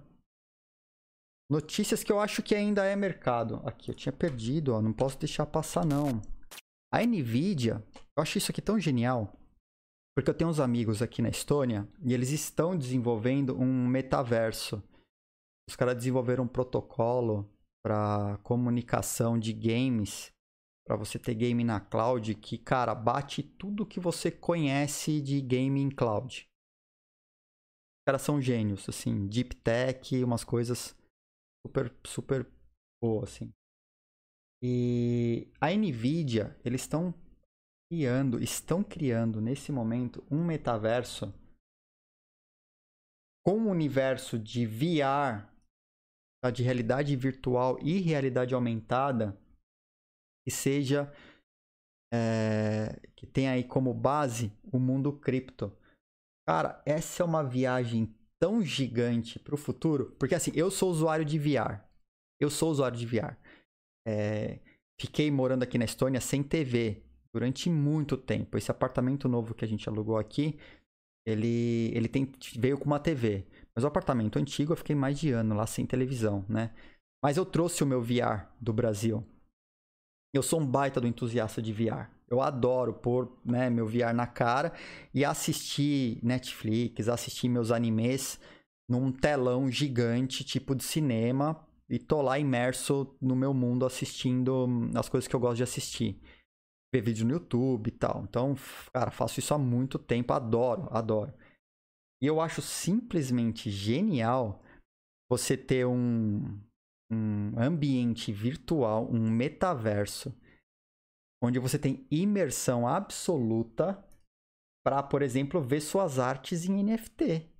Por que não? O NFT pode carregar tanta coisa, então você pode ter não só uma, uma prateleira digital né, com, os seus, com as suas coleções, mas como ter uma prateleira virtual com imersão em realidade virtual, cara. Realidade, ou, ou aumentada. Imagina, né, com realidade aumentada, você olhar para as paredes da sua casa e suas obras de arte estarem na parede, espalhada na parede da casa, né? Você está em cima da mesa, você está vendo seu objeto, é, seu NFT lá que só você tem, né? Aquele, sei lá, um vaso, um quadro, uma pintura, um, uma arte virtual em NFT. É, é meio viagem, se vai pegar ou não, a gente não tem ideia, mas é que eu sou fissurado por metaverso, fissurado pelo que é feito com realidade aumentada e é, VR. Tá? Até fazendo um parêntese sobre isso, quando eu e a Miriam nós tínhamos o mercado, a, o terceiridade.com, né, que trabalha, operava em paralelo com o lançamento do Original Mai, é, em 2013, as pessoas me pediam, os velhinhos me pediam, porque foi o maior marketplace para terceira idade no Brasil, né? Então os velhinhos me pediam, falavam, ah, mas eu quero ver o produto. Eu putz, mas a gente não tem loja física, não dá para ver o produto, a gente não tem como te mostrar o produto, né? Aí eu desenvolvi um app é, utilizando realidade aumentada, tá? 2013 isso, faz tempo pra caramba é, onde a pessoa, se ela quisesse ver o produto, eu fiz, eu fiz uma parceria com uns designers de modelagem 3D na Malásia e na Índia. Achei uns caras muito bons. Então, eu, eu tinha um. Eu, eu trabalhei com fotografia durante muito tempo. A gente envelopou a sala do apartamento para tornar um estúdio de fotografia. Eu pegava os equipamentos que a gente comercializava cadeira de roda, bengala, andador, cadeira de banho, as, as coisas que a gente comercializava na, na loja.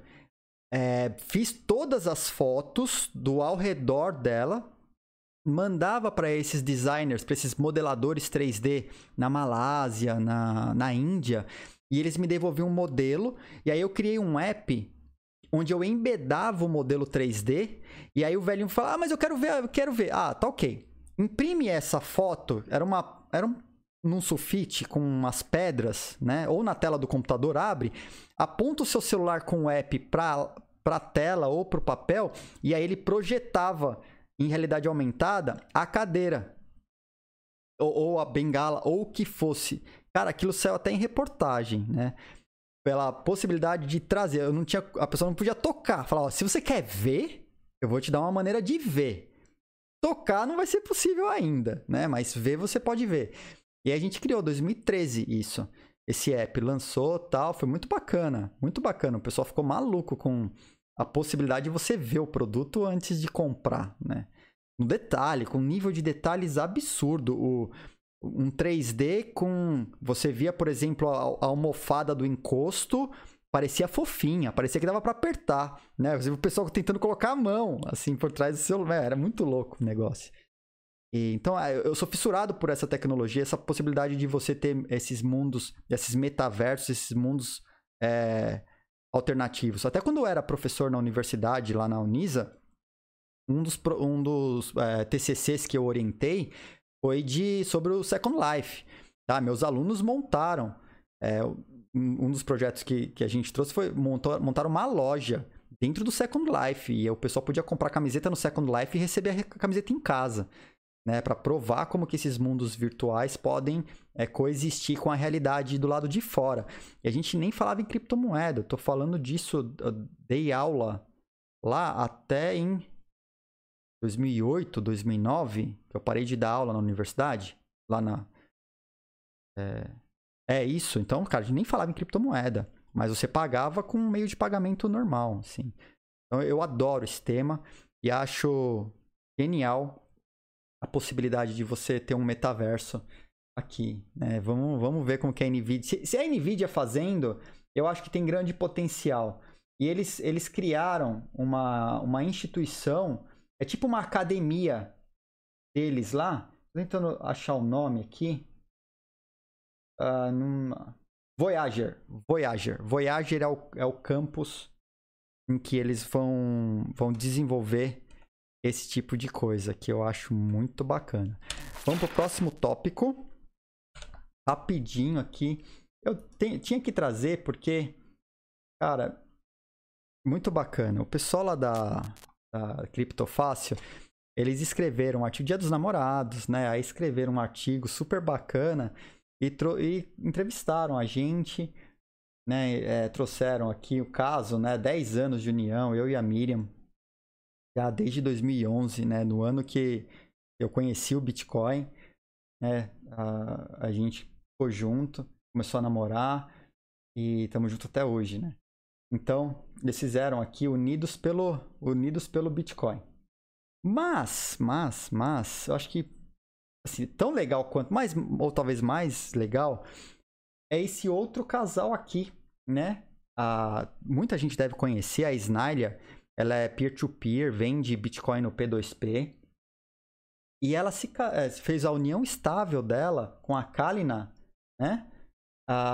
através da, da Original My. Então, como que isso aconteceu?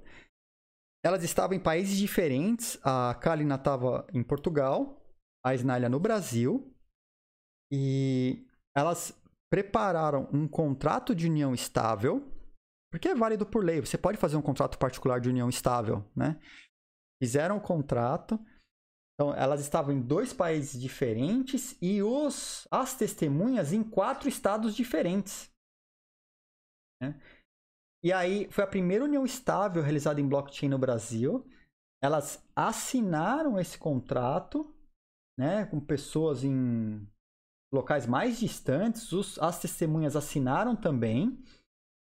E aí, quando elas se encontraram em Portugal, depois de um tempo, né, elas, obviamente, elas estavam juntas, né? Eu, eu, inclusive, eu conheci a, as duas, ambas, na Paraíba, num congresso que eu fui palestrar na Paraíba. Né? Aí estavam as duas lá, aí a gente foi, foi, foi fazer uma visita lá num barzinho. E aí, o, inclusive, Snyder, se você estiver assistindo isso, você sabe que você me deve, hein? Me deve uma, tá? tá? Então, né, fica, deixa claro aí. Aí, quando elas foram para, quando a Snyder foi, se mudou para Portugal em definitivo, você, é, elas é, converteram esse casamento em é, essa união estável em casamento lá na embaixada. E cara, elas fizeram uma homenagem para o original Mai. Elas, elas é, mandaram fazer camisetas da Original Mai por, com a transação que setou o casamento delas, a, a, a, união estável, né? A união delas. Cara, isso foi tão legal, foi tão legal, isso foi, foi emocionante receber a foto delas todas, todo mundo, né? Família, familiares e amigos e todo mundo lá na embaixada fazendo casamento e o pessoal usando a camiseta, né? Que tinham sendo unidas no é, se uniram no bloco com a transação. Cara, aquilo foi demais. Aquilo foi demais. Né? Então, pra gente, aquilo é super, foi super importante. Marco histórico, né? Original Mai poder ajudar até nisso. E aí, fora isso, mais, cara, dezenas de casamentos, uniões estáveis aconteceram através da Original Mai. A gente possibilitou, a gente ajudou muitos casais a se unirem formalmente, né? E relacionamento antifrágil não poderia deixar faltar, né? Não poderia é, deixar de estar presente a união do Richard e da Tata, da Convex Research. Né? Se conheceram, casaram e são sócios, sócios na, na, na Convex, fazendo um baita de um trabalho com relatório, com pesquisa e tudo tá? para a área de investimentos voltado para o mercado cripto dentro do mundo das teorias da antifragilidade, né? Que o Richard é um, um expert nisso, né? Então, isso aqui foi super bacana, não podia deixar, não podia deixar passar, né? Essa, esse artigo que saiu ontem. E, né, e começa aqui, né? Começa aqui, eu com essa pessoa aqui, né? Aqui do meu lado hoje.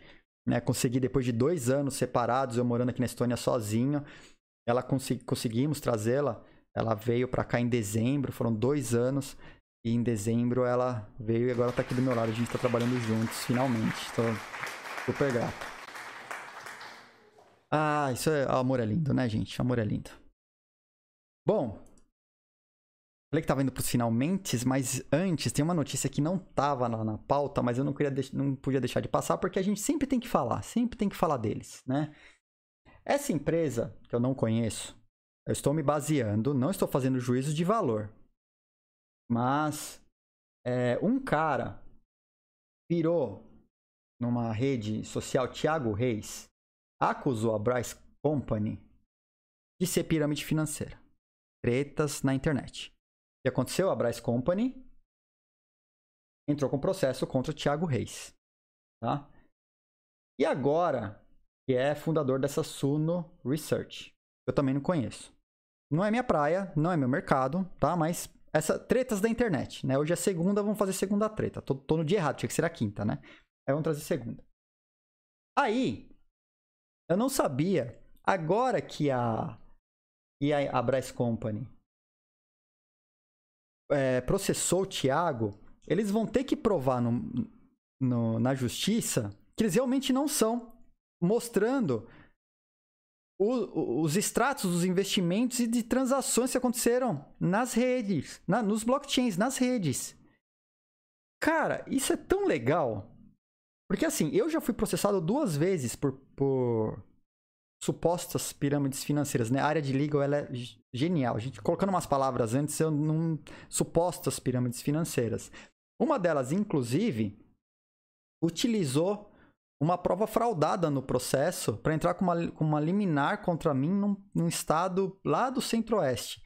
E aí, cara, você tem que mobilizar advogado e tudo, né? A primeira vez que eu fui processado, é porque eu estava. Me colocaram como moderador de um grupo do qual eu não tinha participação ativa, eu estava só na. Me elegeram moderador. E quando te elegem moderador de um grupo de Facebook, você não tem o que fazer, cara. Você, se você não está acompanhando, o grupo está mutado, te colocaram lá, você nem vê que você foi eleito moderador. Me puseram como moderador. Os caras pegaram a lista de moderadores e administradores e resolveram processar alguns só, não processaram a todos. Eles escolheram algumas pessoas que tem mais relevância no mercado, né? Processaram até o Guto, cara, da Fox. O Guto já era falecido, sabe? Mas tudo bem. Aí processaram, aí tem que ir lá conversar com os caras. Aí os caras vieram. Então você faz uma nota dizendo que a empresa é idônea. Primeiro que eu não falei nada da sua empresa, não conheço vocês. Segundo, que... não, né? Aí o advogado tava junto. Ele falou, cara, vocês estão vocês chantageando a gente, é isso? Eu posso interpretar isso como uma tentativa de chantagem? Não, não, não é isso. Tá, foram lá tirar o processo, beleza. Aí, meses depois, uma outra empresa, suposta pirâmide financeira, também pegou o print do processo que eu, os caras já tinham retirado meu nome do processo, fizeram um outro processo. Um print do processo e já tinha caído. Olha só. Não era nenhuma prova, porque o, o, o, o grupo lá do, do Facebook já nem existia mais, eu acho. Né? Porque foi nesse momento que eu saí de todas as redes. Eu saí de todos, fiquei em um ou dois canais. Fiquei, por exemplo, o Ethereum Classic que eu administro. Fiquei no Bitcoin Brasil para acompanhar né, as novidades, os dois Bitcoin Brasil lá, o da treta, os dois que são tretados, né? mais um outro grupo de criptos de gente séria. Mas eu saí de todos os outros grupos, fechei todos os grupos de WhatsApp, Porque eu descobri uma fragilidade na justiça brasileira. Para processar, você só você não precisa nem ter prova. Você pode fraudar a prova. Que se você sabe que a prova é fraudada, você não vai lá se defender, paga advogado, entra né, no processo para se defender, você vai à revelia e você perde o processo, cara. Olha, olha como que é a justiça no Brasil. Isso aconteceu comigo. Eu não tô eu vi acontecer, não, aconteceu comigo. Duas vezes me processaram. Provas bizarras, sabe? Ser, estar moderador em um grupo de Facebook foi suficiente para o primeiro juiz é, dar grande causa para os caras lá numa liminar. E eu teria que pagar lá, tipo, 30 mil reais, sei lá quanto. Né? Na segunda, aí eu conversei com os caras, falei, olha, não conheço você, blá, blá. beleza, tiraram o nome do processo, mas nessa, tipo, pagar advogado, né? Fazer a conversa com os caras. Na segunda vez, os caras, o grupo já nem os caras pegaram o print do processo do outro com a data retro, tinha data lá. E colaram o print, foram num outro juiz e o juiz deu liminar pros caras de novo, sabe? E aí toca pegar advogado e paga advogado e dor de cabeça pra por quê? Cara, assim, é esse mundo é bizarro. Você poder ser processado e juiz deferir liminar sem que você. Eh, se sem ter uma prova, que a prova seja fraudada. Isso é Brasil. Essa é a justiça no Brasil. Por isso que, quando eu discuti, assim, é, pra mim já deu. É porque já deu, cara. Até isso aconteceu comigo. E aí eu saí de todos os grupos. Então, é, eu já, já falo, né? Já sou sociofóbico por natureza. Eu estava nos grupos porque, ah, tá num monte de grupos. Sabe, cara, você muta os grupos. Você. O fato de você estar tá no grupo não significa que você é ativo no grupo. Quantos grupos de WhatsApp a galera não tem? Tem mutado, porque só está lá. E aí o fato de você estar, você é sujeito, fica sujeito a esse tipo de palhaçada, né? Então, agora o interessante é que os caras vão ter que passar as movimentações dos últimos 12 meses, elas devem ser provadas. E é assim, vão, vão ter que provar e aí a justiça vai determinar se é, é pirâmide ou não. Então tem cenas nos próximos capítulos também para essa empresa, né? Vamos, vamos, vamos acompanhar, eu acho que vale a pena. É, se for pirâmide, tem que arcar com as consequências. Tem que arcar. Se não for pirâmide, ok, fica de boa no mercado, fazendo o trabalho dela, vendendo rendimento de 15, fixos de 15% ao mês. É no mínimo suspeito. No mínimo é suspeito. É muito difícil tá? você ter de uma maneira é, legítima 15%. É muito difícil. Se eles conseguem, eles são gênios. É muito difícil de acreditar. Mas tá aí. Né? Então, que provem. Não sejam pirâmides. E são gênios da da, do investimento em Bitcoin. Né? Ah, a Miriam achou aqui a foto. Boa, manda pra mim, eu vou pôr no Twitter. Vou, vou compartilhar no Twitter a foto. Muito legal a foto do casamento delas com a camiseta da original. É nossa, gente, aquilo foi demais. Miriam caçou. E a última do dia, né? Ó, o Twitter brasileiro de Counter-Strike. Cadê aqui, ó? Mercado Bitcoin e Counter-Strike. E aí a gente vai definitivamente pros finalmente de hoje, né? Muito provavelmente, eu não posso afirmar, mas coincidentemente, após a notícia da FTX firmar aquele patrocínio monstruoso pro time TSM, né? É, os caras colocaram lá, Igor, ó, voltando aqui no tópico anterior, só respondendo o Igor, ela colocou, cara, você fica trilionário, você vai é, ter o PIB maior que do, dos Estados Unidos em pouquíssimo tempo, acho que cinco anos. Né? Pelo menos o PIB dos Estados Unidos, três a cinco anos. Né? Você chegaria, você, você rico, teria o, igual o PIB dos Estados Unidos. Né? Em, em 3 a 5 anos aí. Né? O PIB global, você vira um mestre do mundo, né? Só com o dinheiro que você tem, ganhando 15% ao mês. Não, não, é muito pouco provável. muito pouco provável. Eu tenho que tomar cuidado com as palavras, tá? Eu não quero tomar outro processo. Já mostrei aqui. Né? Então, olha lá. É, o pessoal só deixando claro, né? Não sou eu falando. Li numa notícia no Criptofácil que o Thiago Reis foi processado pelos caras, tá? Tô arrancando meu corpo fora dessa. Me, tire, me, me incluam fora dessa. Voltando que é divertido, que aí vem pra minha praia. Vocês sabem que eu adoro FPS. Adoro desde sempre é, jogos de tiro em primeira pessoa, tá? Desde o Wolf 3D, Doom, Quake, é, Half-Life, apareceu Counter-Strike. Joguei o Counter-Strike quando era um mod do Half-Life. Depois vim uh, Battlefield. Aí fui para console, né? Quando eu não tive mais o Windows. Aí fui para console, joguei console. Aí eu tava dois anos sem jogar console e voltei agora pro Valorant, né? Entrega a idade, animal, cara, entrega mesmo. É, não tem como. E Valorant. E hoje sou jogador de Valorant, adoro jogar Valorant. Meus. Hora... Cara, eu não joguei Halo porque eu nunca tive o Xbox, mas eu, eu tive. É... Eu tive PlayStation é, e tive o console da Nintendo. É, bom, aí adoro Counter, assisto todos os campeonatos de Counter no Gaulês, acompanho, venho, venho acompanhando. É, assim, sou fissurado. Os times de Valorant brasileiro, feminino, masculino, campeonato mundial. É, tanto que minha conta out lá com outro jogador só é de esportes, né? Só acompanha esportes. Uh, e agora, depois, né, FTX fez um contrato aí de, acho que foi 210, se, pouco, se não me falha a memória, 210 milhões de dólares por 10 anos para o TSM do Vardel trocar o nome para TSM FTX. Cara, os caras trocaram o nome do time, né? É um time de Valorant que eu adoro. Os caras são. são é, é um, não é um time tier 1 no CS, mas no Valorant são tier 1 né? Subrosa, Vardel, os caras são doentes lá no time deles, adoro. E aí o TSM trocou o nome. Tem TSM no Brasil também, tem representante brasileiro do TSM, né? Time brasileiro aí, TSM. E aí trocaram o nome para TSM FTX. E aí veio agora o, o mercado Bitcoin, cara.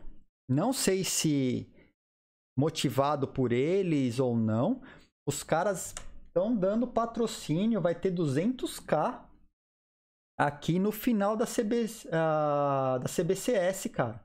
Campeonato Brasileiro de Counter-Strike, patrocinado aí pelo mercado, pelo mercado Bitcoin e circuito brasileiro, né, de Counter. E é RMR, né, campeonato que vale ponto para você passar para Tier 1 e ir pro Mundial. Então é campeonato oficial aí o Gaulês. Eu, eu, quero ver como que vai aparecer isso no Gaulês, né? Se vai aparecer no Gaulês ou só vão falar do prêmio né, do mercado Bitcoin, ou se no Gaulês vão, vão falar do, do MB também. É porque se falarem de, de criptomoedas no Gaulês, meu amigo, aí vai ser gente pra caramba. Né? É, o Gaulês, no, quando o MBR o ano passado entrou na Blast, conseguiu botar mais de 100k pessoas assistindo. Agora ele tá fazendo NBA, botou 150, tá em quase 200 mil, né? Então, assim, eu acho super positivo. Podia ter sido de Valor? Podia. Podia ter sido de Valor, né? Mas tudo bem. Vai no CS, vai no CS primeiro. Vai acabar tendo que patrocinar Valorant logo mais, porque vai ter que patrocinar Valorant, né? É... Me chama pra caster, né? Ou pra jogar. Me chama um time aí, tô disponível. Não sei como que eu vou jogar com ping de mais de 200. Apesar que a primeira vez que eu fui jogar Valorant no, no, no server BR com uma VPN, eu tava com ping 200 e mandei um ace no primeiro jogo, né, com ping de 200. Mas aqui é não era ranqueado, né? No ranqueado o bicho pega de outro jeito, né? Mas jogando unranked ou, ou os outros mods lá, Spike Rush, aí consegui mandar um acezinho já no primeiro jogo com ping de 200, cara. Aí, né? Não que eu jogue bem, não que eu seja o mestre do Valorant, mas sou pratinha, sou pratinha no ranqueado, né? Então, tamo lá jogando. E acho que vai ser bacana uh, uh, o, mercado cripto. Pelo menos não é uma empresa Ponzi, né? A gente viu uma porrada de Ponzi patrocinando time de futebol, é, projeto, projeto zoado aí, patrocinando um monte de coisa, programa na televisão, né? A gente viu aí, viu as coisas que deram de errado. Mas o MB eles vem fazendo um trabalho muito sério. Provavelmente é a maior exchange brasileira em número de usuários. Né? Não sei em volume exatamente. Ela, eles são grandes em tudo, né? São os que têm maiores taxas também. né, MB? Mas uh, eu sei que o time do MB, conheço os fundadores, conheço o time que hoje está tocando o MB, depois que os fundadores saíram, né? Deram um exit lá. O pessoal está fazendo um trabalho muito sério e eles têm a real intenção de serem os maiores e engolir o mercado, o Brasil inteiro. Esse, esse post não é patrocinado, tá? Não tem o patrocínio de ninguém, não. Vou até passar aqui, ó. Patrocínio de ninguém, não. Mas é que eu acho legal uma empresa do porte do, do MB vindo patrocinar um, um e-sport que eu sou fissurado, que eu adoro, né? Então vale aí o comentário pra gente saber que teremos cripto é, patrocínio aí empresa de criptomoedas no CBCS. E vazou os 40? Oh, opa, vamos pro chat. Vamos pro chat pra gente ir pros encerramento. Quebrou 40? Eu acho que vai até assim, tem chance de ir pra cima, acho positivo. Se, for dentro dos fundamentos, não for por causa da, do tio da Doge, eu acho que é válido. Eu acho que é válido. Deixa eu voltar aqui no, aqui em cima. Ó, CS eu não tava jogando há um tempão, tá? Eu joguei, parei no, no 1.6, fui pra Battlefield. Joguei pouquíssimas partidas de CSGO. Pra vocês terem ideia, eu tenho um Mac. Pra poder jogar alguma coisa no Mac... O, C, o CSGO eu ainda instalei, tem pra Mac. Mas o Valorant, eu coloquei num... Eu formatei um HD, instalei o Windows... Eu faço um boot com Bootcamp no Windows para conseguir jogar Valorant, tá? E passo o maior perrengue com FPS aqui, mas estamos indo. Ah, ah voltou lá, Nery, né? 15% parece pouco. Acho que dá pra eles entregarem mais. É. é, total viável, né? Unreal, nossa, mano. Cara, ô, ô, Peter, eu joguei tanto Unreal, cara. Eu joguei muito. Como que eu esqueci de Unreal? Joguei muito Unreal. Mas muito Unreal. Adorava Unreal, cara. E assim, o pessoal hoje fala: ah, o, o Valorant é uma mistura de CS com outro jogo é que os caras saem voando, dando raio e essas coisas. Mas a galera não jogou Unreal. Não jogou Unreal Tournament. A galera não sabe o que, que você tinha no Unreal. Né? Era, era o bicho. Né? Esse 1.5. Cara, eu, come... eu devo ter começado entre 1.2 e 1.3. Quando ainda era mod mesmo do Half-Life. A gente instalava o Half-Life e a gente instalava uns mods no Half-Life de outros jogos. E aí um desses mods um dia apareceu o, o Counter-Strike. E aí a gente começou a jogar. É, duas horas esperando vaga na LAN pra jogar uma hora de CS. Cara, a gente montou uma LAN no, no escritório. E, cara, fim de expediente. Era, era jogando até de madrugada CS, assim. A gente, na época que entrou a, a DSL em São Paulo, a gente jogava com a galera na internet, quando começou a aparecer a galera jogando na, na, web, na net, assim, e a gente tinha uma LAN interna nossa, com os computadores, cara, tinha um computador zoadaço, jogava pra, pra eu conseguir rodar com algum FPS, eu jogava com a é, qualidade, acho que era de 640 por 480 na época. Quando eu comecei a jogar CS na, na internet, né, e fui várias vezes pra Lan House server da Tilt. É. Fórmula 1 simulador, cara, nunca me peguei jogando simulador, não. Tem uns amigos que, que adoram simulador, mas eu nunca. Eu sempre fui de FPS. E alguns RPGs, né? Tipo Skyrim. Adorei jogar Skyrim. Uns FPS antiguíssimos lá na época, sei lá, Master System e outros. Ou aquele. FPS não, desculpa, RPG. E RPG também de teclado, é, de Shell é, é, é, RPG de Shell, joguei bastante RPG de Shell, nem lembro o nome isso, deles. É, na padaria de esquina. Viradão era muito legal. Cara, o tinha uns Bitcoin vendeu tudo lá nos 60. Falou isso na live na época. É. A audiência dele na NBA foi superior ao final da Roland Garros. Exatamente, cara. É, é uma. A, a triboneira, cara, é a maior arquibancada do mundo, né? 200 ms, 200 milissegundos é pegado, é pegado, cara. É difícil. Você dá o tiro e você não sabe se pegou. É bom jogar de operator, jogar de, de AW, né? E você sabe que você deu tiro, o cara vai morrer. Ele vai morrer. Não precisa ficar lá rasgando de dar tiro na cabeça e não acontece nada com a pessoa. E os flick no vídeo. Você deu tiro, você pode vazar pro próximo porque vai morrer se for de AW, né? Então, aí dá pra jogar, cara.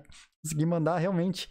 Tem um vídeo, tá? É, eu não vou compartilhar, mas tá, tá, tem um vídeo desse, desse primeiro jogo fazendo um ace a 200 milissegundos de ping. É, acho que para mim foi o ápice.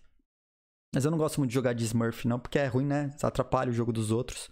Aí, a Miriam joga, tá? A gente joga junto aqui. A Miriam tá pegando a mãe, ela vai começar a participar dos ranqueados logo mais. Assim que virar o ato agora, aqui no final do mês, vamos ver se vai estar tá, vai tá no ponto, né? De pegar uns. Entrar no ranqueado aí. Vamos ver o que vai né, dar uns tiros na, na cabeça aí. Diablo. Aí é com a Miriam. Cara, Diablo, a Miriam viciada em Diablo. Adorava jogar Diablo, jogou pra caramba.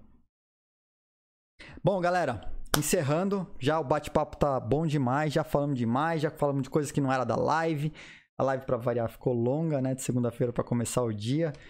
Mas, bom, valeu. Valeu chat, valeu a presença de todos, valeu a ajuda, valeu quem deixou as subs aí no canal, deixou os primes, as mensagens, duas, tudo, tudo, tudo. Obrigado pela força, tá? Vocês realmente motivam a gente a continuar. Agradeço a Menzo Berranzan. Meu Deus, Henrico, você desenterrou, cara. Desenterrou. Joguei muito Menzo Berranzan, cara. Uma época eu só falava disso. Minha nossa. Bom, pô, até quase passou aqui. É, galera, agradeço. A gente se vê amanhã, nesse mesmo horário, tá? É, se cuidem. Lembre-se que ainda estamos numa, numa pandemia. É, amanhã, então, tem a live com a Tata. É, tem o sorteio dos VIPs, tem as apostas que a gente vai fechar aí, estão abertas. Uh, estamos numa pandemia. Juízo com os seus investimentos. Vou encerrando por aqui. A gente se vê amanhã nesse mesmo canal. Até mais. Tchau, galera.